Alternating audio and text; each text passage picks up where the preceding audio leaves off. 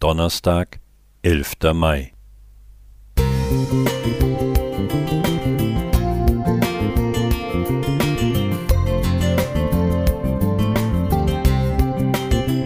Ein kleiner Lichtblick für den Tag.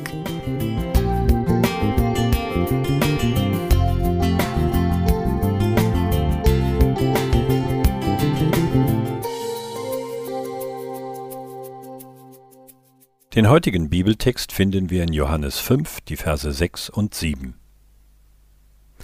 Als Jesus ihn, den Gelähmten, liegen sah und vernahm, dass er schon so lange krank war, spricht er zu ihm, Willst du gesund werden? Der Kranke antwortete ihm, Herr, ich habe keinen Menschen, der mich in den Teich bringt. Von Anfang an stellt Gott gern Fragen. Wo bist du? fragte er Adam im Paradies. Wo ist dein Bruder Abel? fragte er Kain nach dem Brudermord. Wie heißt du? fragte er Jakob im nächtlichen Kampf am Jabok. Was hast du da in der Hand? fragte er Mose bei seiner Berufung. Diese Beispiele zeigen, wie empathisch Gott auf Menschen eingeht, um sie zum Nachdenken zu bringen. Auf wessen Seite stehe ich nun? dürfte Adam nach der schlimmsten Entscheidung seines kurzen Lebens durch den Kopf gegangen sein. Und Jakob ist es sicher nicht entgangen, was die Frage nach seinem bisherigen Namen sollte.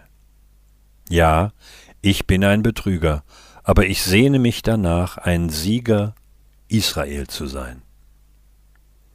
Auch Jesus stellte gern Fragen. Wer hat mich berührt? fragte er die Frau, die an chronischen Blutungen litt. Und willst du gesund werden? fragte er den Gelähmten, der 38 Jahre lang auf Heilung wartete. Die kranke Frau fühlte sich angesichts dieser für die umstehenden, dicht gedrängten Menschen unverständliche Frage sicher bloßgestellt. Zunächst.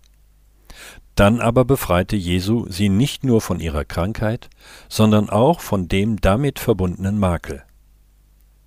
Und wie war es bei dem Gelähmten am Teich Bethesda? Willst du gesund werden? War das nicht die überflüssigste aller Fragen, die man einem Kranken stellen kann? Interessant ist, dass der Kranke nicht herausschreit Jawohl, Herr, das ist mein größter Wunsch. Er tut das nicht, weil er resigniert hatte. Seine Reaktion ist traurig. Ich habe keinen Menschen. Das ist keine Antwort, sondern eine Klage.